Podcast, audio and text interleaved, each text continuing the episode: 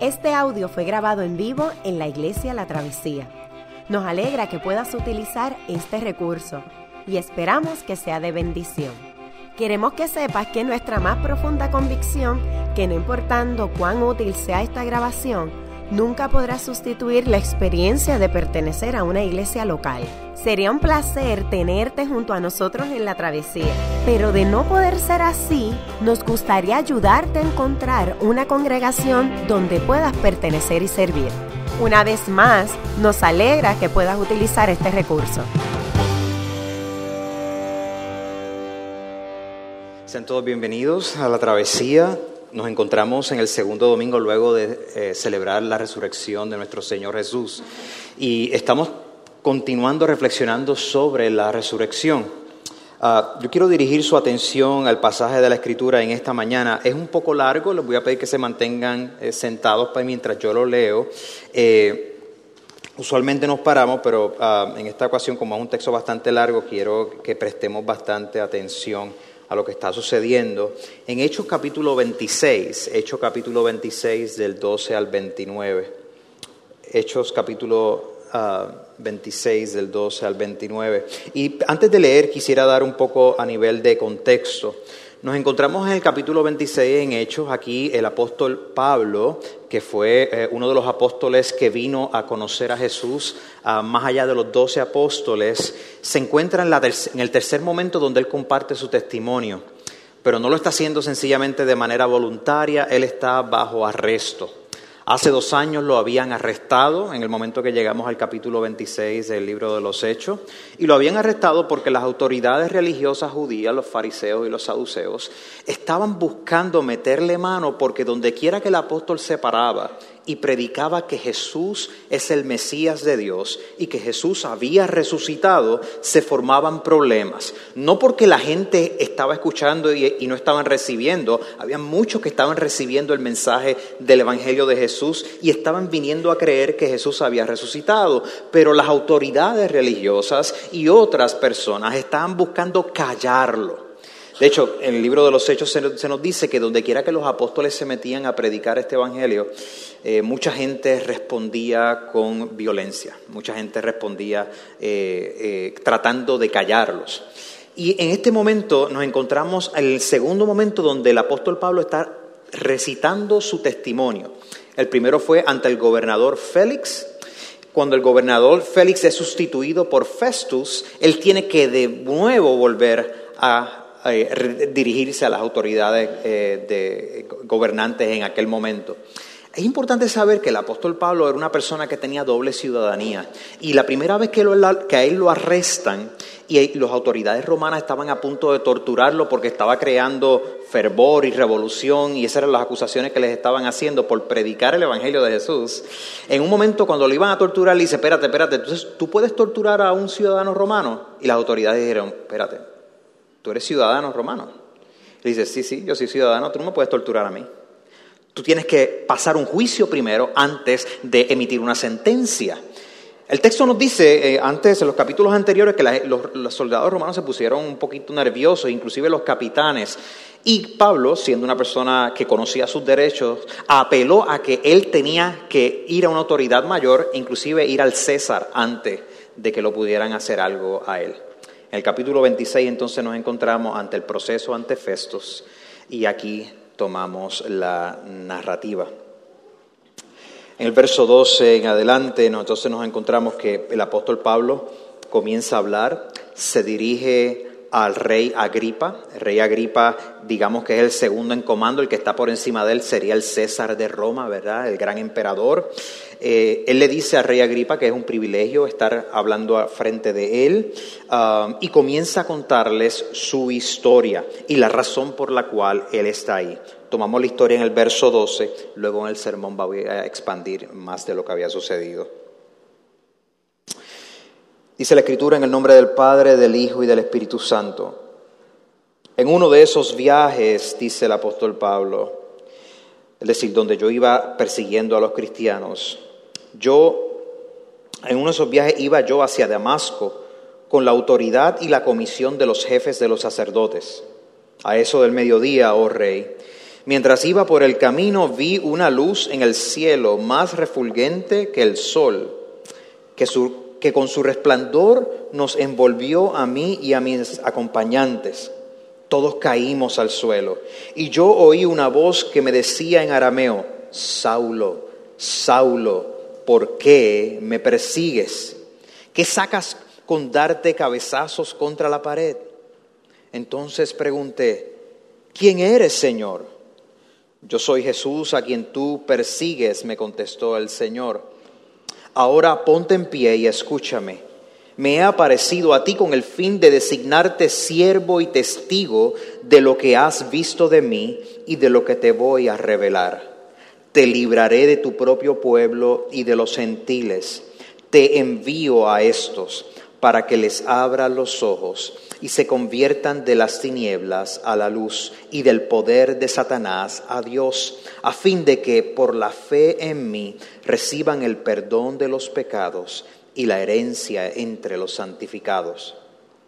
Así que, Rey Agripa, no fui desobediente a esa visión celestial al contrario, comenzando con los que estaban en Damasco, siguiendo con los que estaban en Jerusalén y en toda Judea, y luego con los gentiles, a todos les prediqué que se arrepintieran y se convirtieran a Dios y que demostraran su arrepentimiento con buenas obras. Solo por eso los judíos me prendieron en el templo y trataron de matarme. Pero Dios me ha ayudado hasta hoy y así me mantengo firme, testificando a grandes y pequeños. No he dicho sino lo que los profetas y Moisés ya dijeron que sucedería, que el Cristo padeciera y que siendo el primero en resucitar, proclamaría la luz a su propio pueblo y a los gentiles. Al llegar Pablo a este punto de su defensa, Festo interrumpió, ¿estás loco, Pablo? El mucho estudio te ha hecho perder la cabeza. No estoy loco, excelentísimo Festo, contestó Pablo. Lo que digo es cierto y sensato. El rey está familiarizado con estas cosas y por eso hablo ante él con tanto atrevimiento. Estoy convencido de que nada de esto ignora, porque no sucedió en un rincón. Rey Agripa, ¿cree usted en los profetas? A mí me consta que sí.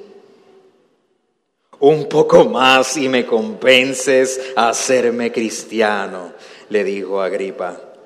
Sea por poco o por mucho, le replicó Pablo, le pido a Dios que no solo usted, sino también todos los que me están escuchando hoy lleguen a ser como yo, aunque sin estas cadenas. De la palabra del Señor.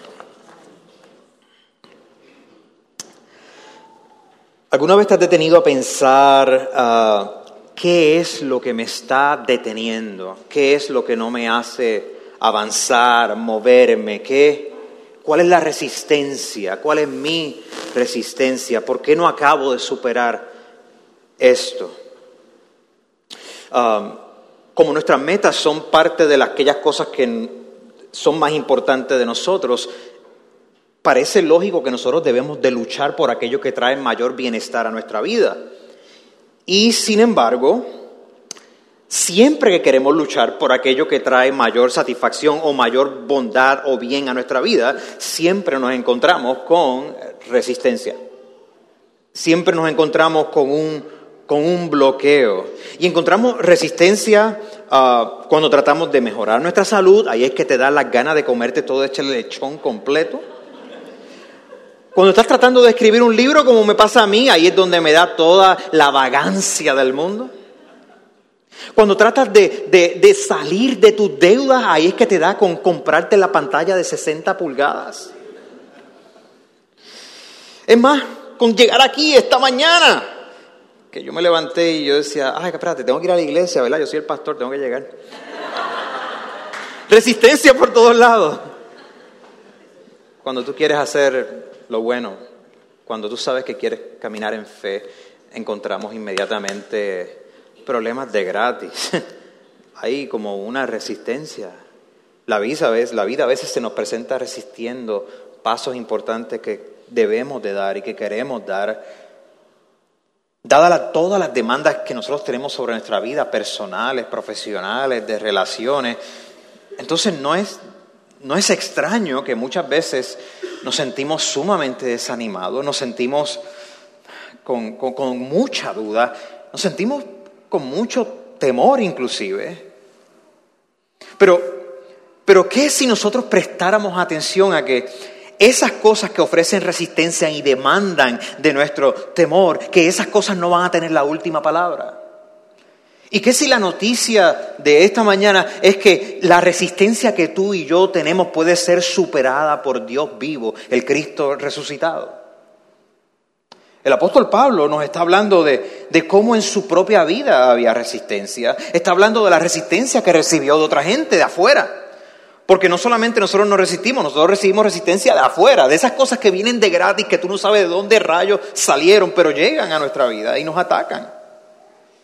Sin embargo, Dios, el Señor Jesús, está dispuesto a hacer todo a su alcance para llamar nuestra atención, para remover nuestro temor, para quebrar nuestra resistencia, para alumbrarnos el camino y encontrarnos en nuestro propio camino en la travesía, en nuestros propios sufrimientos. Ahora, es verdad que muchas veces nosotros no estamos en la mejor actitud de recibir ese, esa reorientación por parte de Dios. El apóstol Pablo no siempre vivió de esa manera. De hecho, el apóstol Pablo no quería encontrarse con el Cristo resucitado. El apóstol Pablo había escuchado que Jesús había resucitado, había escuchado que estos seguidores y seguidoras de Jesús estaban proclamando que un nuevo orden había comenzado, pero él no quería eso. Él había crecido en esta ciudad de Tarso, rodeado de gente que no era judía, que eran gentiles y filósofos. Eventualmente él se convierte en una persona sumamente religiosa de la orden de los fariseos. Los fariseos creían que Israel tenía que que, volver a una observancia bien estricta de la ley y comenzaron a añadir mucho, mucho, mucho, mucho, muchos más mandamientos porque si tan solo tú cumples con todo, te puedes ganar el favor de Dios.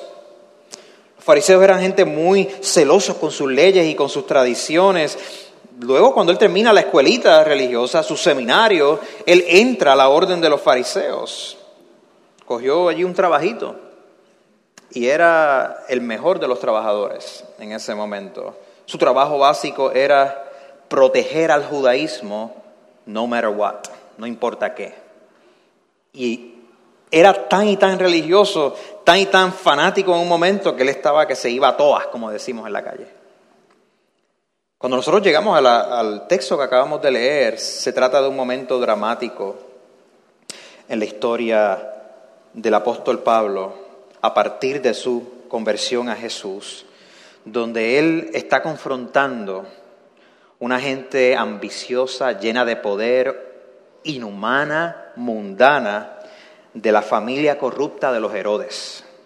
Y ese nombre te debe sonar un poquito familiar, porque si recuerdas, ah, el fundador de esta familia fue Herodes el Grande, y Herodes el Grande fue el que trató de matar a Jesús cuando fue un bebé. Su hijo, su hijo, el hijo de Herodes el Grande fue Antipas. Y Antipas, que era uno de los gobernadores tetrarca de Galilea, fue el que decapitó a Juan el Bautista, el primo de Jesús. Y se ganó de parte del Señor Jesús la palabra, este tipo es una zorra, ¿verdad? Su nieto, Agripa I, mató a Jacobo, el hijo de Zebedeo, de uno de los discípulos de Jesús. Y ahora vemos que Pablo está ante el hijo de Agripa, qué familión. Esta es, esta es la familia de gente que, con la cual él está. Y Pablo comienza a revelar cómo su vida personal cambió de forma radical, contra toda resistencia. Y se presenta a él cómo él lo vivió. Primero el apóstol comienza describiendo su crianza como fariseo. Él le dice, mira, todos los judíos, más arriba en el capítulo, todos los judíos saben cómo yo he vivido desde que yo era niño, desde mi edad temprana, entre mi gente, también en Jerusalén. Ellos me conocen desde hace mucho tiempo y pueden atestiguar que viví como fariseo de acuerdo a la secta más estricta de nuestra religión. Y entonces procede y les dice, y ahora me juzgan Ahora me están buscando, me están persiguiendo por la esperanza que tengo en la promesa que Dios hizo a nuestros antepasados. Mira esto, ahora me están juzgando porque tengo una esperanza nueva. Esta es la promesa que nuestras doce tribus esperaban, esperan alcanzar, rindiendo culto a Dios con diligencia día y noche. Es por esta esperanza, oh Rey, por la que me acusan los judíos. ¿Por qué les parece a ustedes increíbles, increíble que Dios resucite a los muertos? Bueno, quizás le parecía un poco increíble porque Pablo era un tipo orgulloso, era el que se creía con más justicia. Pablo en un momento perseguía a los cristianos. Él interpretaba la escritura como dándole de su lado y justificando todo tipo de cosas. Él vio que miles de judíos se estaban, se estaban alineando con el movimiento de Jesús, siguiendo a Jesús proclamado como el Mesías que fue crucificado y que resucitó al tercer día y no lo soportaba no lo podía soportar, comenzó a perseguirlos. Él los declaró, toda esta gente son un chorro de herejes, hay que, hay que encarcelarlos, hay que aplacarlos. Pero entonces él se dio cuenta en un momento en su vida que él, al él atacar a los seguidores de Jesús, se convirtió en atacar a Jesús mismos. Se convirtió a que él estaba atacando a Jesús mismo. Jesús se le apareció de forma extraordinaria, cambia su vida como vamos a ver, lo cambia de tal manera que Jesús lo declara y le dice, ahora tú vas a ser mi apóstol, ahora tú vas a ser mi enviado. Los apóstoles tenían unas características bien particulares. Fueron seguidores de Jesús que lo vieron durante su ministerio y que fueron comisionados directamente por Jesús, resucitado a partir de su resurrección. Jesús se le dice, yo los envío a ustedes. Así que si usted ve apóstoles por ahí, a menos que tú, tú, que tú seas como un tipo de vampiro que llevas dos mil años vivo, no eres apóstol. Tú tienes que haber sido comisionado directamente por Jesús resucitado. Y en este momento el apóstol Pablo dice, mira, esto, es lo que me pasó, ¿por qué? ¿Por qué les parece increíble que Dios resucite a los muertos? Este Dios está activo en mi vida. Pablo a través de los hechos estaba arriesgando su vida predicando el Evangelio y estaba siendo sujeto a persecución junto con otros, con la comunidad de cristianos y los demás apóstoles. Cientos de veces. Él viajó a través del Mediterráneo proclamando la esperanza que había en Jesús, que hay otro rey, que hay otro Señor, que el César no es el rey, el verdadero rey es el Hijo de Dios, y a la gente lo sacaba por el techo eso. Él fue perseguido, carcelado, amenazada su vida donde quiera que fue. Y nosotros hoy día, el movimiento cristiano global, estamos aquí porque Pablo, junto con otros apóstoles, fueron fieles, dejaron sus vidas en el camino y tú y yo dos mil años después estamos escuchando y proclamando este mensaje. Pero Pablo mismo hubiera dicho, sí, pero no era yo, era Cristo vivo en mí. Entonces Pablo dice, mira, me estaban jugando por mi esperanza, juzgado por la esperanza. Estoy siendo juzgado por la esperanza. Y les pregunta, ¿por qué les parece a ustedes increíble que Dios resucite a los muertos? ¿Por qué les parece increíble que Dios resucite a los muertos? Bueno, esto es una gran pregunta, ¿verdad? Pues bueno, para aquellos que eran israelitas, que eran gente religiosa, que conocían el Antiguo Testamento, que creían en las promesas de Dios, esto era algo impresionante porque significaba que ellos tenían que tomar en serio la palabra de Dios, que Dios iba a enviar a alguien, un Mesías, para rescatar al pueblo. Significaba la gran pregunta, ¿cuán serio tomas al Dios a quien tú crees? ¿Le crees o no le crees? ¿Cuán serio tú tomas al Dios en quien tú crees? Y para aquellos que no eran israelitas, que compartían otra fe o, creencias en otros dioses, la pregunta sigue siendo igualmente provocativa, porque Pablo les está diciendo por implicación, entonces tú tienes fe, la fe que, que sea, pero ¿acaso tu fe tiene la capacidad de atravesar la muerte con el Dios de la vida? Tu fe tiene la capacidad de devolver vida, de recrear todo el universo. Para aquellos que no cuentan con ninguna fe, entonces esto se vuelve increíble, este anuncio. Es locura, decían algunos, algunos. Es una esperanza escandalosa porque está diciendo todas las esperanzas humanas de perdurar, de justicia, de que la vida no es sencillamente los 70 años que vivimos en esta tierra. Todas estas esperanzas son cumplidas por el Dios de la vida que resucitó a Jesús de Nazaret de entre los muertos. Él es el primero. Dios comenzó a hacer un nuevo mundo con Jesús. Y este nuevo mundo comienza con su propio cuerpo, con su propio cuerpo. Entonces el apóstol dice, mira, Él fue el que me rescató de mi vida pasada. Recuerda mi vida, recuerda su vida pasada. De hecho, les dice, pues bien, yo mismo, era como ustedes, yo estaba convencido de que tenía que hacer todo lo posible por combatir el nombre de Jesús de Nazaret. Yo estaba convencido de esto, yo me iba a toa. Yo tenía que hacer todo para combatir el nombre de Jesús de Nazaret. Con la autoridad de los jefes de los sacerdotes metí en la cárcel a muchos de los santos y cuando los mataban yo manifestaba mi aprobación. Mira esto. Dice, muchas veces anduve de sinagoga en sinagoga castigándolos para obligarlos a abusos. Mi obsesión contra ellos me llevaba al extremo de perseguirlos, incluso en ciudades en el extranjero. Este hombre estaba convencido de lo que estaba haciendo estaba bien. O sea, este, este, este, casi proverbio cultural que nosotros tenemos, bueno, si tú lo sientes en tu corazón, pues no sé, está bien. No, mano, es que tú lo puedes sentir en el corazón y estar absolutamente mal, o sea, absolutamente equivocado.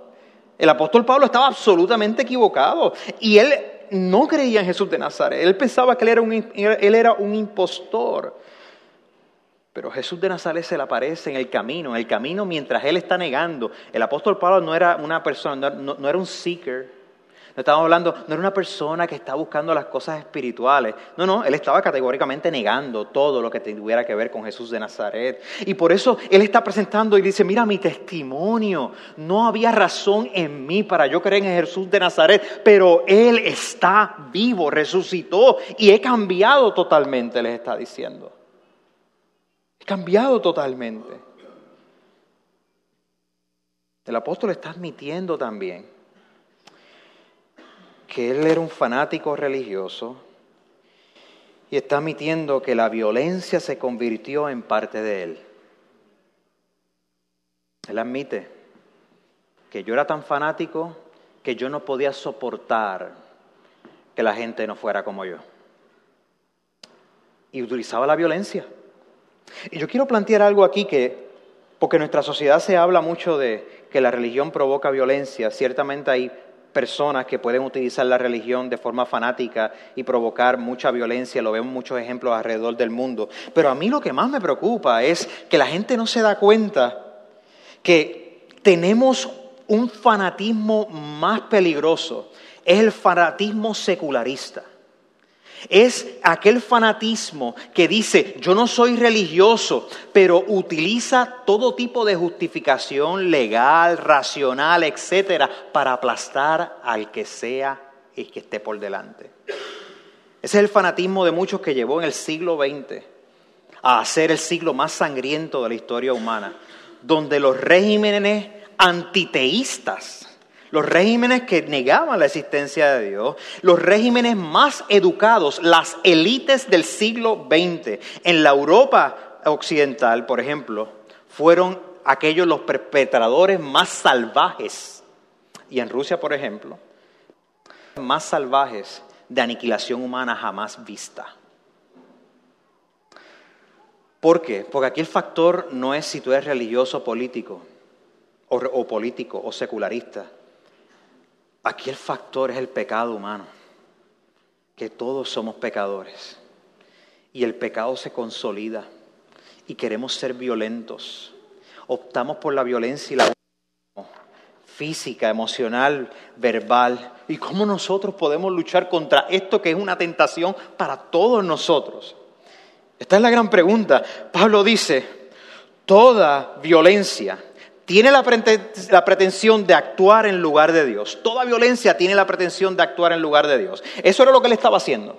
Yo era violento porque, mira, yo tenía que tomar las cosas en mis propias manos. Toda la violencia tiene la capacidad o la pretensión de actuar en el lugar de Dios. Pero había algo en las escrituras que, que Jesús le iba a revelar a Jesús, a Pablo. Y es que lo que trae el fin a la violencia es cuando el resucitado se encuentra con nosotros en el camino. La violencia acaba cuando Jesús resucitado nos encuentra en el camino. Porque ya yo no tengo que tomar la justicia en mis manos, yo dependo de una justicia superior.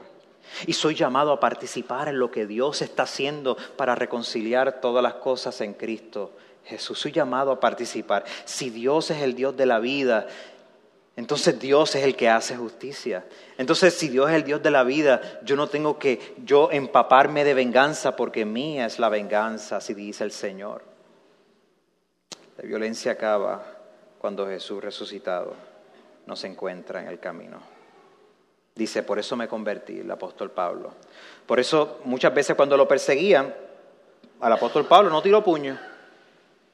Le tiraban piedras a él, se amotinaban en contra de él, lo torturaron varias veces y no hay ningún registro de él defendiéndose a puñetazo limpio, cuando lo hacía antes, ¿verdad? Hay otras maneras religiosas más sutiles en las cuales nosotros usamos violencia. Aquí está el apóstol Pablo dice que él combatía contra Jesús de Nazaret, pero déjame darte un par de gente combate contra Jesús de Nazaret siendo gente religiosa. ¿Okay? Hay varias estrategias. Hay gente que combate contra Jesús de Nazaret hablando de que Él es un Salvador, pero solamente de la vida eterna. Que ahora no importa.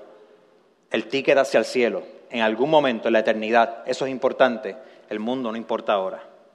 Testimonio, no hay esa gente que a veces gozan de cierto privilegio, no les importa la hora, no hay testimonio, no hay misión en este momento estás en contra de Jesús, porque Jesús realmente habló no solamente de la vida después de esta vida, sino de vida antes de esa vida, antes de la muerte. Hay otra manera. Hay gente que habla entonces no solamente de que el Salvador no está allá, hay gente que habla que el Salvador solamente está aquí. Lo único que hay es en la tierra. No hay nada más. Así que vamos a hacer todo lo que nosotros podamos por nosotros crear el reino de Dios. Nosotros crear la justicia, la tomamos nosotros por las manos. Y somos muy optimistas de que Dios está de nuestro lado. Y claro, como hay diferentes definiciones de justicia, pues dependiendo de cuál es tu grupo, pues ahí vemos que Jesús es manipulado para que te apoye. Casualmente, las dos posiciones tienen algo en común. Las dos están convencidas de que domaron a Jesús y que Jesús aprueba sus agendas. Hay otra tercera están los que combaten a Jesús diciendo, no, no, tú eres el Salvador, pero eres el Salvador entre muchos salvadores. No te reconozco, está chévere, cool, tremendo. Jesús, peace and love. Pero hay muchos también. El problema es que Jesús no puede ser domado de esa manera. El problema es que Jesús eh, se muestra como aquel que quebra todas nuestras categorías. Es aquel que que nos habla de una experiencia de una vida eterna, pero es aquel que nos ancla en esta vida para que seamos testigos fieles. Es aquel que habla de una experiencia de vida eterna, pero es aquel que nos dice, tú vas a enfrentar con bien, con amor, el odio. Es aquel que me dice, vas a sufrir en esta vida y sin embargo yo voy a estar contigo. En común, mucha gente combate a Jesús porque piensan que Jesús es su pana y que aprueba todas sus agendas. Jesús, sin embargo, es el que cambia nuestra travesía. Jesús encuentra, nos encuentra en nuestra travesía. Pablo dice, mira, rey, yo estaba caminando, yo vi una luz del cielo, más refulgente que el sol, que con su resplandor nos envolvió a mí, a mis acompañantes, y de pronto todos caímos al suelo y yo oí una voz que me decía en arameo, Saulo, Saulo, ¿por qué me persigues? Entonces yo pregunté, ¿quién eres, Señor? Yo soy Jesús, a quien tú persigues. Y entonces me dijo, te libraré, te libraré, te libraré de tu propio pueblo y de los gentiles. Y Jesús le da una misión y le dice, te envío a estos para que les abran los ojos y conviertas por la de las tinieblas a la luz del poder de Satanás a Dios, a fin de que por la fe en mí reciban el perdón de los pecados y la herencia de los santificados. Pablo en su vida está diciendo, mira, a mí, a mí Jesús me dio una encomienda por cuanto Él vive.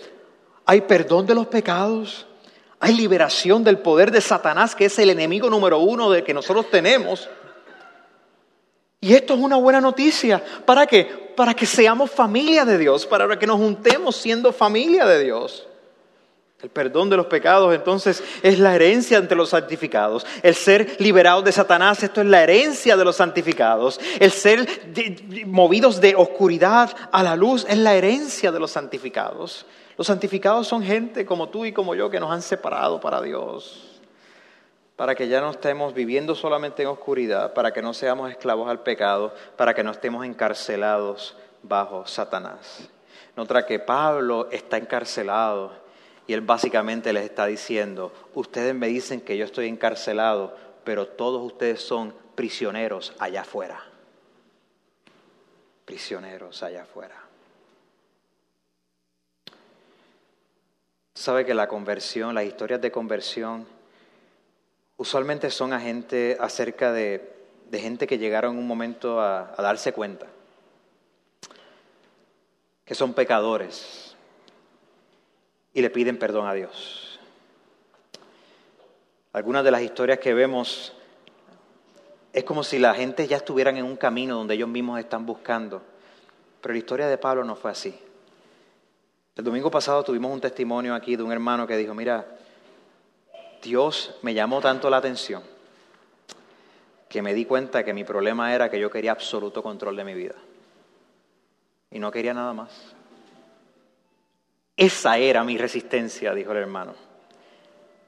Y aquí Festos y Agripa están en una resistencia contra el apóstol y está diciendo, ya tienen que bajar su resistencia. Él está vivo. Él vino a liberar, a iluminar y a perdonar. Esta no fue mi idea, dice Pablo. Esto, yo no me lo saqué de la manga, esto me pasó a mí. Y lo que sucede es que nuestra comprensión de Dios, nuestra comprensión de Dios determina nuestra fe y nuestra vida. Cómo nosotros comprendemos a Dios va, va a matizar, va a cambiar todo lo que nosotros hacemos. Así que si nuestra visión de Dios cambia, como lo cambió la del apóstol Pablo, hay un efecto dominó que empiezan a cambiar las cosas. El apóstol Pablo pudo sufrir, inclusive, sufrir verdaderamente. Y sin embargo proclamar que el sufrimiento no era en vano, que Cristo está en él, su poder, su fuerza, su esperanza en gloria.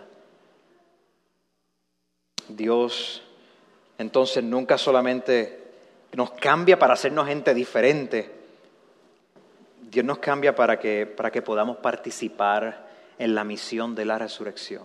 Dios nos cambia para que podamos participar en lo que Jesús está haciendo.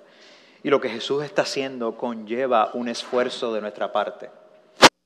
Conlleva el esfuerzo primeramente de creerle de que Él está vivo. Conlleva el esfuerzo de creer que ya yo no estoy sujeto a las cadenas del pecado, de la maldad, de mi propio egoísmo, del desdén. Que no estoy sujeto sencillamente al cinismo al sarcasmo a la resignación Conlleva participar en esa resurrección, conlleva yo creerle a Jesús de que mi vida anterior ha pasado, he aquí todas son hechas nuevas. Conlleva yo creerle que Dios pelea mis batallas. Conlleva yo creerle que he sido sepultado en el bautismo y que seré resucitado con Jesús. Conlleva yo creerle que aunque yo pueda sufrir esta leve tribulación, esta será excedida por la gloria venidera de Jesús, quien es mi acompañante él me está llamando a la misión de participar en la resurrección. Por eso le dice, el, apóstol Pablo dice, así que rey Agripa, yo no fui desobediente a esa visión celestial, yo tenía que hacer algo. Al contrario, comenzando con los que estaban en Damasco, yo seguí predicándole a todo el mundo, en Jerusalén, en Judea, luego a todos los gentiles. Es más, le dice, mira, a todos les prediqué que se arrepintieran y se convirtieran a Dios y que demostraran su arrepentimiento con sus buenas obras. Solo por eso los judíos me prendieron en el templo y trataron de matarme. Pero Dios me ha ayudado hasta hoy. Así me mantengo firme, testificando a grandes y pequeños. Mira, Rey Agripa, yo, yo, yo admito algo, yo, yo obedecí esta visión y de momento llega gente que me quiere matar. ¿Me quieren matar? No sé si tú te has sentido así. Quizás no te quieren matar literalmente. Dice, mano, pero si yo, pero si yo estoy, yo estoy caminando en fe, yo, yo, yo, estoy obedeciendo a Dios y de momento viene esto que me quiere quitar la vida, me, o sea, me quiere ahogar, me quiere aplastar esta situación. O sea, pero, pero mira, mira, mira cómo dice el apóstol Pablo, pero, los peros de la Biblia, pero Dios me ha ayudado hasta hoy y me mantengo firme. Lleva dos años en la cárcel y él dice, me mantengo firme, testificando a grandes y a pequeños, a tutiplén, a todo el mundo. No me canso porque Dios me está sosteniendo.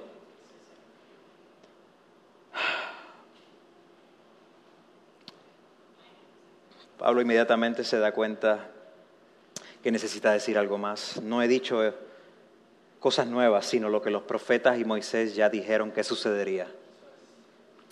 Yo no me lo estoy inventando, esto no es de la manga, yo le estoy creyendo a las promesas de Dios, que el Cristo padecería y que siendo el primero en resucitar, proclamaría la luz a su pueblo y a los gentiles.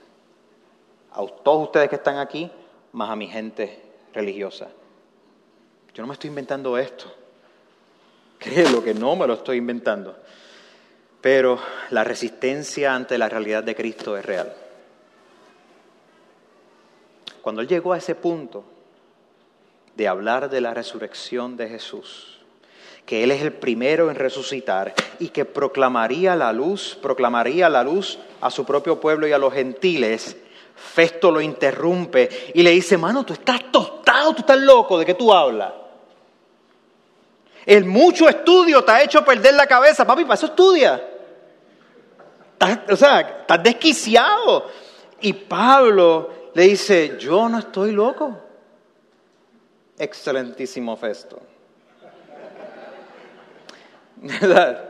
No, no, no, aquí el asunto, la, la, la, diplomacia con la que Pablo está trabajando aquí. Yo no estoy loco. Excelentísimo, excelentísimo Festo. Lo que le digo es cierto y sensato.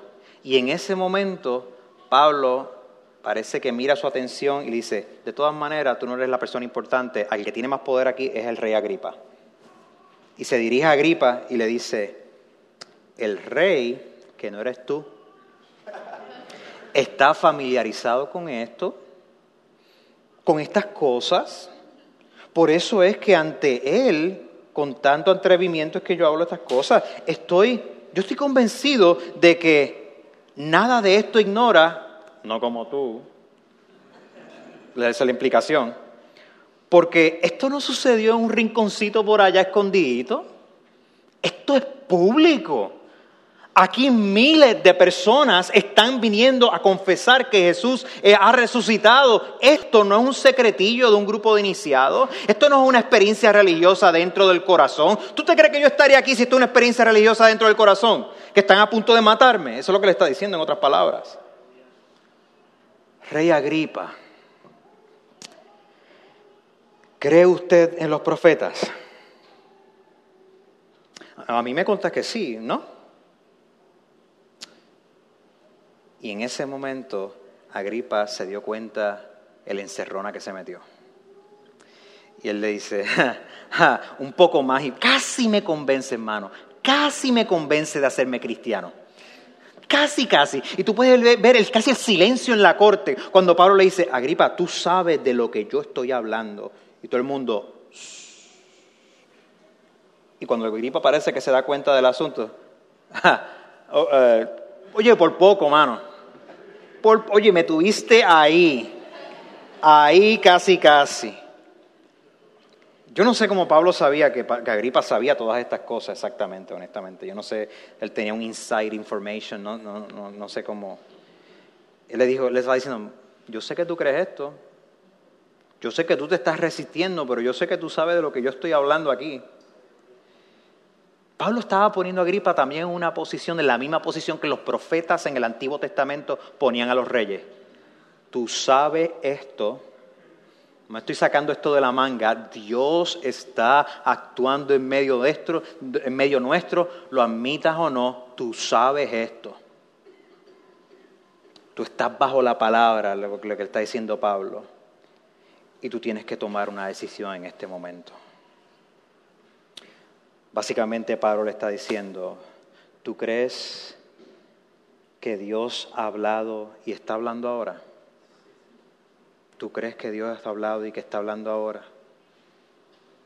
La respuesta a Pablo fue una respuesta un tanto cínica.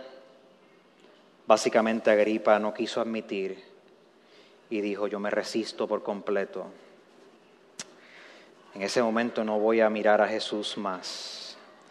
La respuesta de Pablo aún fue más compasiva todavía, mientras que él le dice un poco más y me convences, un poco más y me sacas de donde estoy. Yo no voy a dejar mi posición aquí como rey para seguir a uno rey que es mayor que yo. Yo no voy a dejar eso. Y Pablo le dice, mira, le, le dice, sea por poco o por mucho le pido a Dios que no solamente usted, sino todos los que me están escuchando hoy lleguen a ser como yo, aunque sin estas cadenas sea por poco o por mucho, si tú pudieras imaginar la vida donde Jesús viviente, resucitado, está caminando contigo, te hace parte de tu familia, te libera del pecado, perdona tus pecados y te garantiza una vida con Él perdurable que comienza ahora hasta la eternidad. Si, ya sea por poco o por mucho, no importa, lo importante es que tú puedas ver y vivir esto. Jesús está dentro de mí, decía Pablo. Cristo en mí. Y Él puede estar en ti también. Puede cambiar tu vida, el orden, cómo tú ves el mundo. Y esto nos presenta entonces que la gran obstrucción al Evangelio es nuestro deseo de ser como el rey Agripa. Queremos absoluto control pero nuestra misión de absoluto control es una misión destinada al fracaso. Si Jesús ha resucitado de entre los muertos, el apóstol Pablo dice, hay libertad, hay luz, hay perdón, hay vida verdadera, hay cambio de un pasado a un presente y un futuro. Si Jesús es el resucitado, yo estoy aquí parado ante ti, aunque esté en cadena, yo viviré. La dirección opuesta a hacer eso es seguir en control, seguir con nuestros proyectos de vida, seguir con nuestra opinión. Nosotros tenemos opinión hasta cómo debemos de sufrir mejor, ¿verdad?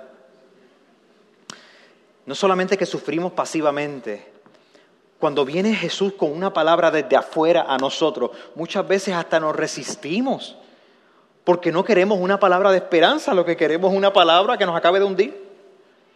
Somos seres complicados. El pecado que nos asedia nos hace castigarnos a nosotros mismos aún más.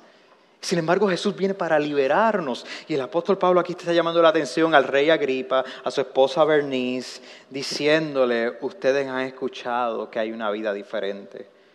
Jesús es resucitado, los libera de Satanás, ilumina sus mentes, perdona sus pecados y les da vida perdurable vida eterna. Hay una famosa película que se llama El séptimo sello, The Seventh Seal. Y a través de una serie de escenas presenta a varias personas tratando de negociar y de evadir la muerte. Ah, y una de estas personas se sienta con la muerte a jugar ajedrez, tratando de llegar a una estrategia donde le pueda ganar a la muerte y que pudiera ganarle ese partido apostando su vida. En otra escena presentan a diferentes personas muy ingenuas eh, tratando de eludir la muerte porque piensan que ellos van más adelante que la muerte que ellos.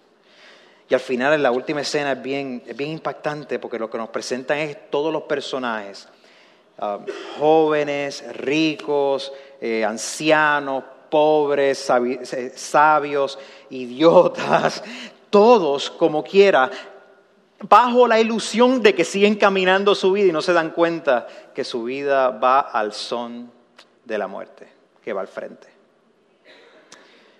El apóstol Pablo describe la muerte como el destino del antiguo Adán, de la antigua humanidad. Y por cuanto Cristo ha resucitado, así como todos morimos en el pecado, por un hombre, por un hombre ha venido la vida eterna y la liberación por cuanto Cristo ha resucitado de entre los muertos, tenemos vida y vida en abundancia. El Evangelio, el Evangelio interrumpe nuestra resistencia. Interrumpe nuestra resistencia arrojando vida donde hay oscuridad, arrojando esperanza donde lo que hay es resignación, el Evangelio interrumpe nuestra resistencia diciendo, yo tengo vida para ti, la vida del resucitado en nuestra vida, y la comenzamos ahora a saborear, a abrazar desde ahora. Sí, es una gran noticia que es increíble, pero si tú recibes el llamado de Dios, no te resistas. No te resistas a venir a Cristo, no te resistas a ser consolado y consolada por el Cristo vivo, no te resistas a ser liberado de Satanás, no te resistas a recibir iluminación en tu vida, no te resistas a recibir el consuelo del perdón de tus pecados. No te resistas a resignarte. No te resistas. Qué bueno que pudiste escuchar esta grabación. ¿Qué tal si la compartes con otros? Recuerda que hay muchos más recursos en nuestra página latravesía.org, donde también puedes realizar un donativo. Dios te bendiga.